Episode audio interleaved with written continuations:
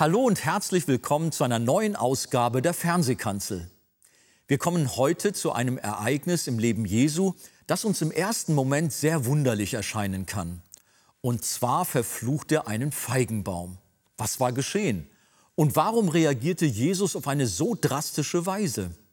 Was es damit auf sich hat und in welcher Beziehung dieser Feigenbaum zum Tempel und auch zu unserem Leben steht, erfahren Sie in der Predigt mit dem Titel Bringt dein Leben Frucht?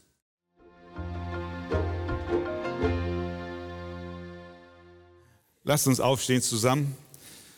Markus Kapitel 11 von Vers 12 bis 21. Und als sie am folgenden Tag Bethanien verließen, hatte er Hunger. Und als er von fern einen Feigenbaum sah, der Blätter hatte, ging er hin, ob er etwas daran finden würde. Und als er zu ihm kam, fand er nichts als Blätter, denn es war nicht die Zeit der Feigen. Und Jesus begann und sprach zu ihm, es esse in Ewigkeit niemand mehr eine Frucht von dir. Und seine Jünger hörten es. Und sie kamen nach Jerusalem und Jesus ging in den Tempel und begann die hinauszutreiben, die im Tempel verkauften und kauften. Und er stieß die Tische der Wechsler um und die Stühle der Taubenverkäufer. Und er ließ nicht zu, dass jemand ein Gerät durch den Tempel trug. Und er lehrte und sprach zu ihnen, steht nicht geschrieben, mein Haus soll ein Bethaus für alle Völker genannt werden? Ihr aber habt eine Räuberhöhle daraus gemacht. Und die Schriftgelehrten und die obersten Priester hörten es und suchten, wie sie ihn umbringen könnten, denn sie fürchteten ihn, weil die ganze Volksmenge über seine Lehre staunte. Und als es Abend geworden war, ging er aus der Stadt hinaus. Und als sie am Morgen vorbeikamen, sahen sie, dass der Feigenbaum von den Wurzeln an verdorrt war. Und Petrus erinnerte sich und sprach zu ihm, Rabbi, siehe, der Feigenbaum, den du verflucht hast, ist verdorrt. Amen.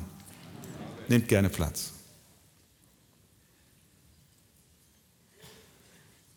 Es war die letzte Woche im Leben Jesu auf der Erde vor seinem Tod. Am Sonntag vor seiner Kreuzigung war er auf einem Eselsfüllen nach Jerusalem hineingeritten. Das Volk war außer sich, weil nun der zu ihnen kam, von dem sie große Wundertaten berichtet bekamen. Hosianna riefen sie. Und sie legten ihre Kleidung hin und hieben Zweige von den Bäumen und legten auch sie hin, sodass Jesus auf dem Esel darüber ritt und in die Stadt hineinkam. In Vers 11, das ist der Vers unmittelbar vor unserem eben gelesenen Text, heißt es, und Jesus zog ein in Jerusalem und in den Tempel. Und nachdem er alles betrachtet hatte, ging er, da die Stunde schon vorgerückt war, mit den Zwölfen hinaus nach Bethanien. Sonntagmorgen, Jesus reitet nach Jerusalem rein auf dem Esel, schaut sich den Tempel an und nachdem er alles gesehen hatte, kehrt er zurück aus der Stadt Richtung Bethanien. Dort lebten Maria, Martha und Lazarus. Und dort war auch in den letzten Tagen seines Lebens seine Basis, sein Zuhause, sein vorübergehendes, von dem aus er dann immer wieder nach Jerusalem hineinkam. Am nächsten Tag, wir sind jetzt am Montag, machte er sich morgens von Bethanien aus wieder auf den Weg in die Stadt. Und als sie unterwegs waren, er und seine Jünger, da geschah etwas Sonderbares. Jesus hat Hunger sieht einen Feigenbaum aus der Entfernung, geht zu dem Baum hin, sucht Frucht, um sie zu essen, aber er findet nur Blätter. Also verflucht er den Baum. Obwohl, Vers 13, es nicht die Zeit der Feigen war.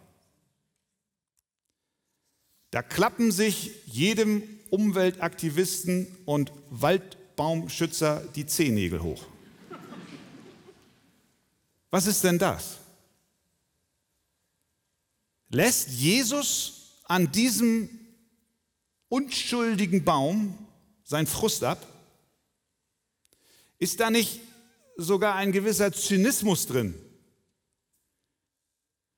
Ein gefundenes Fressen für alle Kritiker.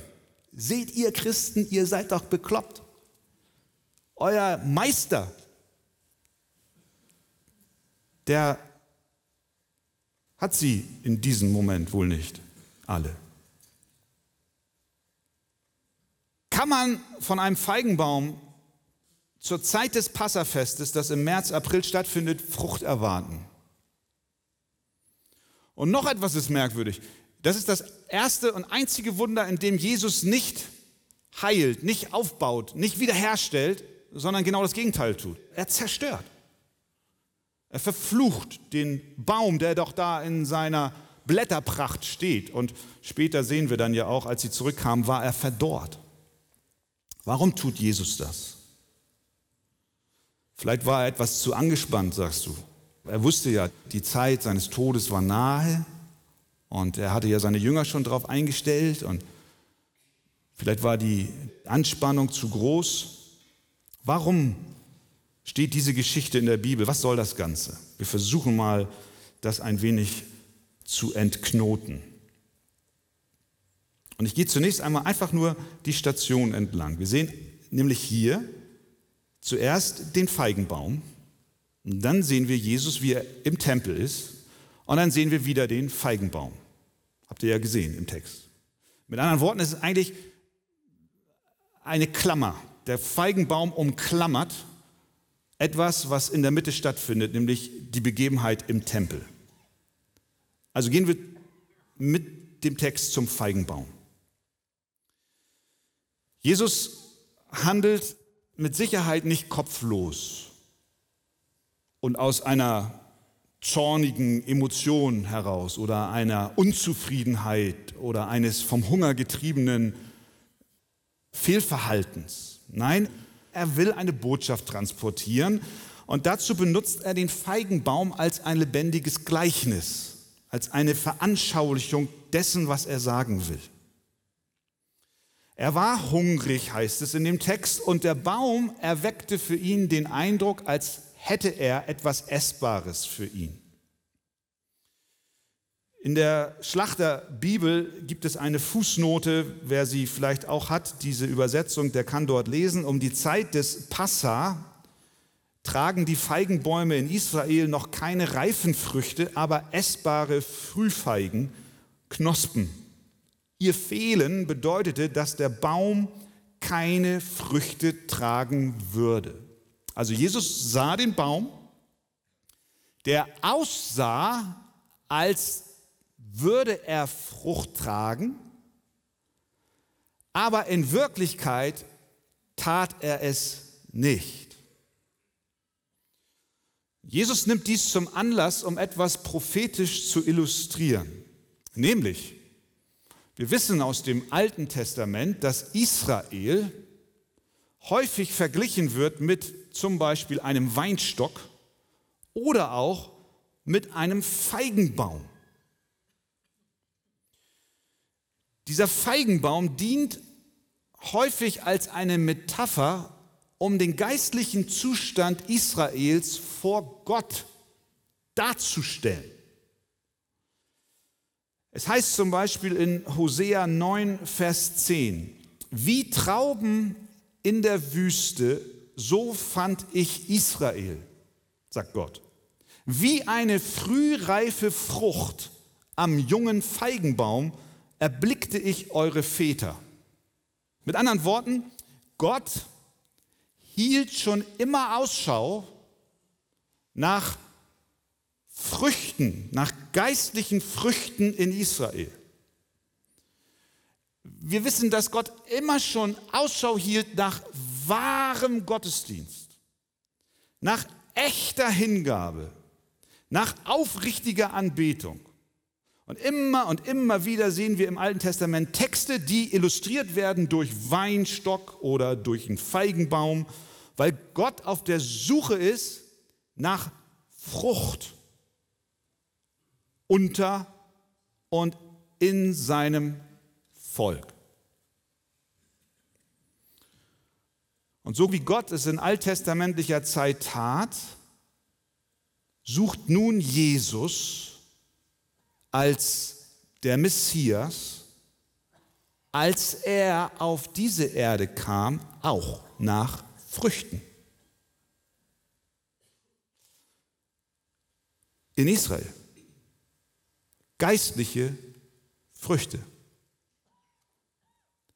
Aber er findet keine. Wie oft haben wir bis zu Kapitel 11 Auseinandersetzungen von Jesus mit den Pharisäern gesehen? Wie oft haben wir Auseinandersetzungen und Kritik Jesu am religiösen System und an der Gesetzlichkeit gesehen, die Jesus geübt hat? Könnt ihr euch erinnern? Es ist wie ein roter Faden. Immer wieder kam es zu Konflikten, so weit, dass die Pharisäer sich so kritisiert fühlten in ihren religiösen Überzeugungen, dass sie planten und sich fest vornahmen, Jesus Christus umzubringen. Jesus kam wie Gott der Vater in alttestamentlicher Zeit, um Ausschau zu halten nach Früchten unter seinem Volk. Aber es waren keine Früchte da. Es gab viel äußere Religiosität, ganz viel. Es gab eine Menge äußerer Frömmigkeit. Es gab eine Menge Pharisäer und Schriftgelehrter, die nichts anderes waren als ein vielversprechender Feigenbaum voller Blätter. Aber bei genauerem Hinsehen war keine Frucht vorhanden.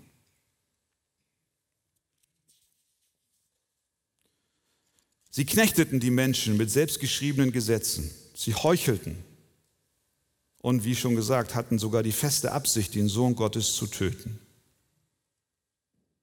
Und für Jesus in seinem Werdegang, auch in seinem Dienst, wurde es von Tag zu Tag klarer. Und er steht ja noch hier unter dem Eindruck des vorigen Tages.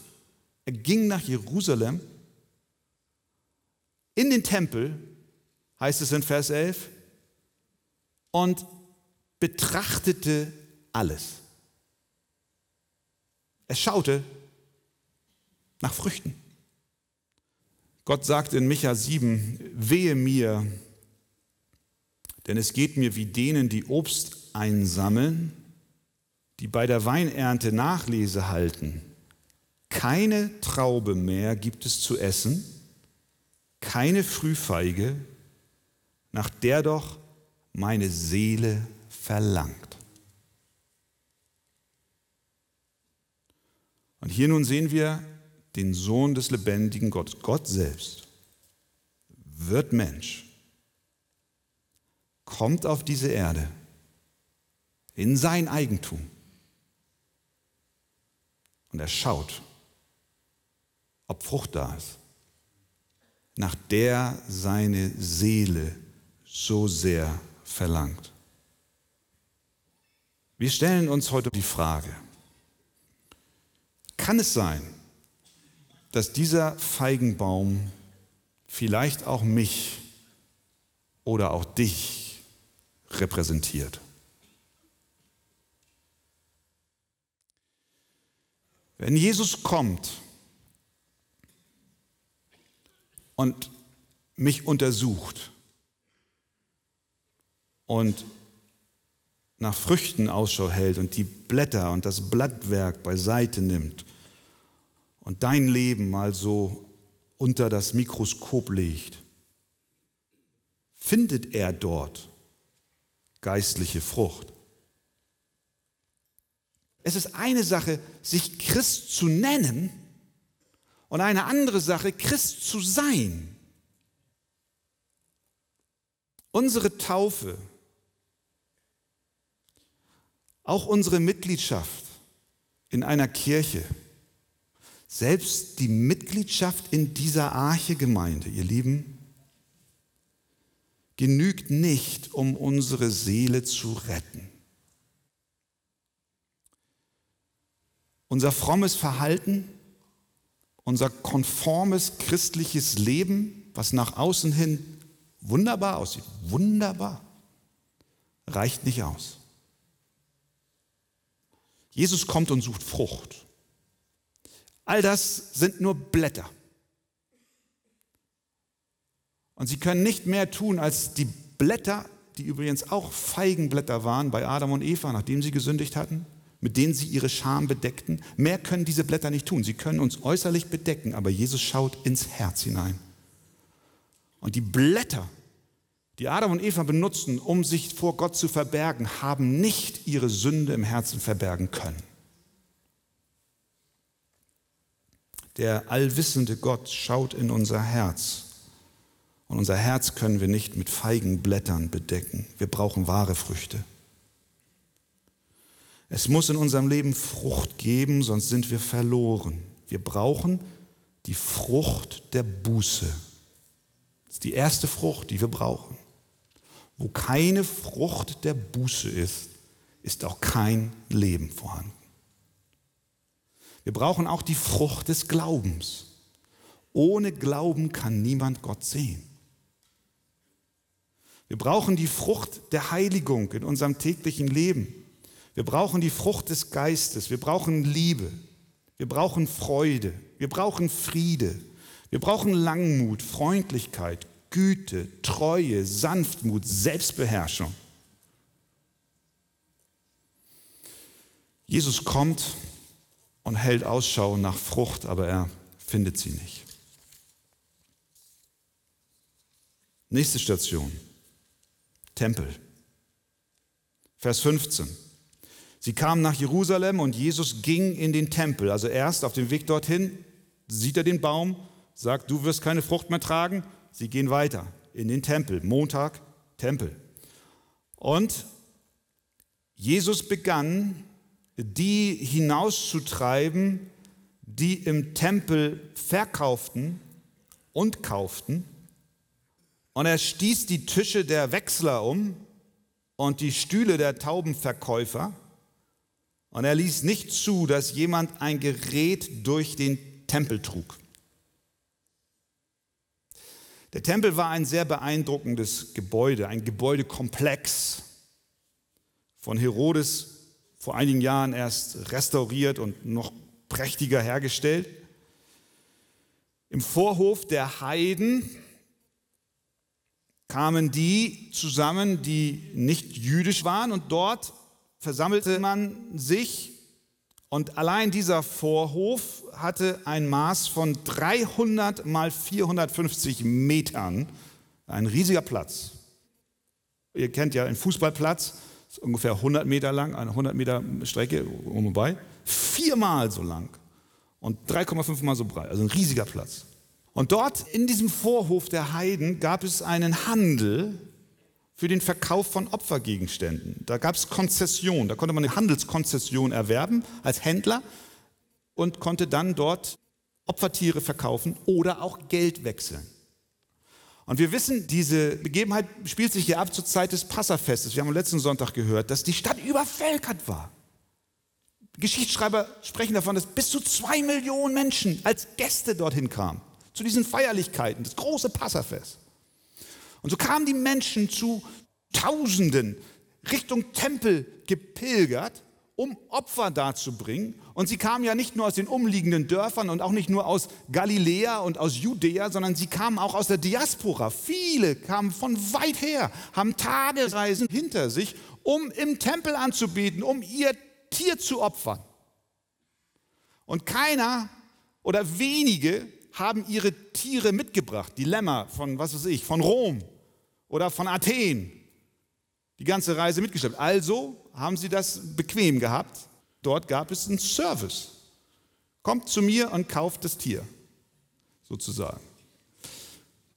Sie kamen und haben dort diese Tiere gekauft. Hinzu kam, dass man eine Tempelsteuer bezahlen musste und das musste man in Schekel bezahlen. Und wenn die Leute aus anderen Ländern kamen, wo dann auf den Münzen der Kaiser von Rom war oder so abgebildet, dann haben sie gesagt, das geht nicht, dann musste man wechseln. Und so war dort ein geschäftiges Treiben, wie wir es uns unschwer vorstellen können. Josephus, der Geschichtsschreiber, der jüdische, der berichtet, er berichtet hier vom Jahr 66 nach Christus, etwas später, aber zu dem Passafest schreibt er, wurden 220.000 Lämmer geschlachtet. Wie viel das nun hier war, als Jesus da war, wissen wir nicht, aber das zeigt, was für eine große Zahl an Opfertieren dort gebracht wurden. Jesus kommt dorthin und sieht das Treiben der Händler. Und er sieht das Treiben der Geldwechsler. Er steht mitten in diesem ohrenbetäubenden Lärm, in dieser Hektik, in dieser Betriebsamkeit. Und er hält Ausschau, wie er es gerade auf dem Weg zum Tempel bildlich gezeigt hat. Hält Ausschau nach Frucht. Und es ist keine da. Das Haus Jahwes soll ein Ort des Gottesdienstes sein. Der Vorhof der Heiden soll ein Ort für die Nation sein, damit sie in die Nähe der Gegenwart Gottes kommen konnten, um auch anzubeten. Doch sie machten ein Einkaufszentrum daraus. Jesaja wird hier zitiert, denn mein Haus soll ein Bethaus für alle Völker genannt werden. Also trieb Jesus die Händler fort. Heiliger Zorn kam in ihm hoch. Er stieß die Tische der Wechsler um und die Stühle der Taubenverkäufer und räumte auf. Die Frage, die wir uns stellen müssen als Gemeinde Jesu im 21. Jahrhundert, ist die, wie sieht es in unserer Gemeinde aus? Fangen wir bei uns an. Wie sieht es in den Kirchen unseres Landes aus? Leider hat die Gemeinde oft den Sinn für Anbetung und Ehre Gottes und Heiligkeit verloren. Da, wo Gebet, wo das Wort Gottes und die Verkündigung des Wortes Gottes im Mittelpunkt stehen soll, haben Kultur und Politik und Unterhaltung Raum gewonnen und alles andere beiseite gedrängt. Wie können wir den Menschen gefallen und relevant für diese Zeit sein? Das ist die Maxime, nach der vielfach vorgegangen wird. Aber in unserer Gemeinde, lieben Geschwister, wollen wir Gott bitten, dass er uns hilft, dass wir wachsam sind. Hier in dieser Halle soll Gott angebetet werden. Amen. Und darüber hinaus wissen wir, dass es nicht die Steine sind, die diesen Tempel ausmachen, die die Gemeinde ausmachen, sondern es sind die lebendigen Steine. Das bist du und das bin ich. Gott hat uns eingesetzt in diesen geistlichen Bau. Und deswegen ist es so wichtig, dass jeder von uns persönlich auch diese Anbetung Gottes in seinem Herzen stattfinden lässt, wenn wir hier sonntags morgens hineinkommen. Wenn in unserer Gemeinde wenn in unseren Gottesdiensten die Anbetung des Herrn nicht mehr im Mittelpunkt steht, dann schmeißt Jesus uns raus. Punkt. So wie die Händler im Tempel. Drittens, zurück zum Feigenbaum. Vers 19. Und als es Abend geworden war, ging er aus der Stadt hinaus. Also der Tag war fortgeschritten, all das ist geschehen. Er geht hinaus. Und als sie am Morgen, das ist der nächste Morgen, vorbeikamen, also dort wieder an diesem Baum, wo sie den Tag vorher schon waren, sahen sie, dass der Feigenbaum von den Wurzeln an verdorrt war. Und Petrus erinnerte sich und sprach zu ihm, Rabbi, siehe, der Feigenbaum, den du verflucht hast, ist verdorrt. Der Baum war tatsächlich verdorrt. So wie Jesus den unfruchtbaren Feigenbaum verdorrte und ihm keine Existenzberechtigung mehr gab, nicht mal für sein loses Blattwerk, so kündigt Jesus Gericht an über alle Heuchler und über religiöse Systeme, die keinen Bestand vor ihm haben. Das ist die Botschaft. Ihr werdet verdorrt sein, ihr werdet verflucht sein. Und doch sehen wir in diesem Text große Gnade. Warum? Weil es hier nur ein Feigenbaum ist, den er verflucht hat. Es kommt die Zeit, und hier ist wieder ein Ernst für uns alle enthalten. Es kommt die Zeit, in der er nicht allein zu einem Baum, der keine Frucht bringt, sagt, du seist verflucht, sondern zu jedem, der ihn abgelehnt hat. Matthäus 25, geht hinweg von mir, ihr Verfluchten, in das ewige Feuer, das dem Teufel und seinen Engeln bereitet ist. Das sind die, die nur äußerlich so tun, als wären sie Christen. Ist eine Warnung für alle, die Jesus nicht wirklich in ihrem Leben haben. Und möge Gott uns helfen, dass wir echte Christen sind. Das wahre Lamm Gottes ging in den Tempel und vertrieb die Händler. Das wahre Lamm Gottes kam und suchte Frucht an den Bäumen und sucht Frucht geistlicher Natur. Wir sind heute gefordert, uns zu prüfen, wenn Jesus dein Blattwerk beiseite schiebt, findet er Frucht. Gott helfe uns. Amen.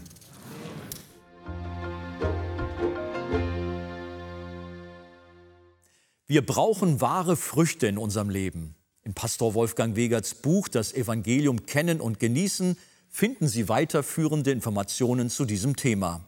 Vor allem in dem Kapitel Ein neuer Mensch. Ein Exemplar erhalten Sie auf Wunsch kostenlos.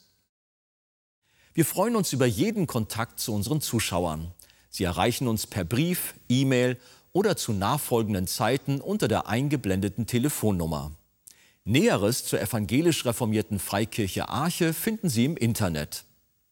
Liebe Zuschauer, wir freuen uns über die Möglichkeit, die Fernsehkanzel ausstrahlen zu können. An erster Stelle danken wir Gott dafür. Dann sind wir aber auch allen Freunden dankbar, die uns mit Gebet und finanziellen Mitteln unterstützen. Ohne sie wäre das nicht möglich. Über eine Spende auf die eingeblendete Kontoverbindung würden wir uns sehr freuen. Ich verabschiede mich nun und wünsche Ihnen Gottes Segen.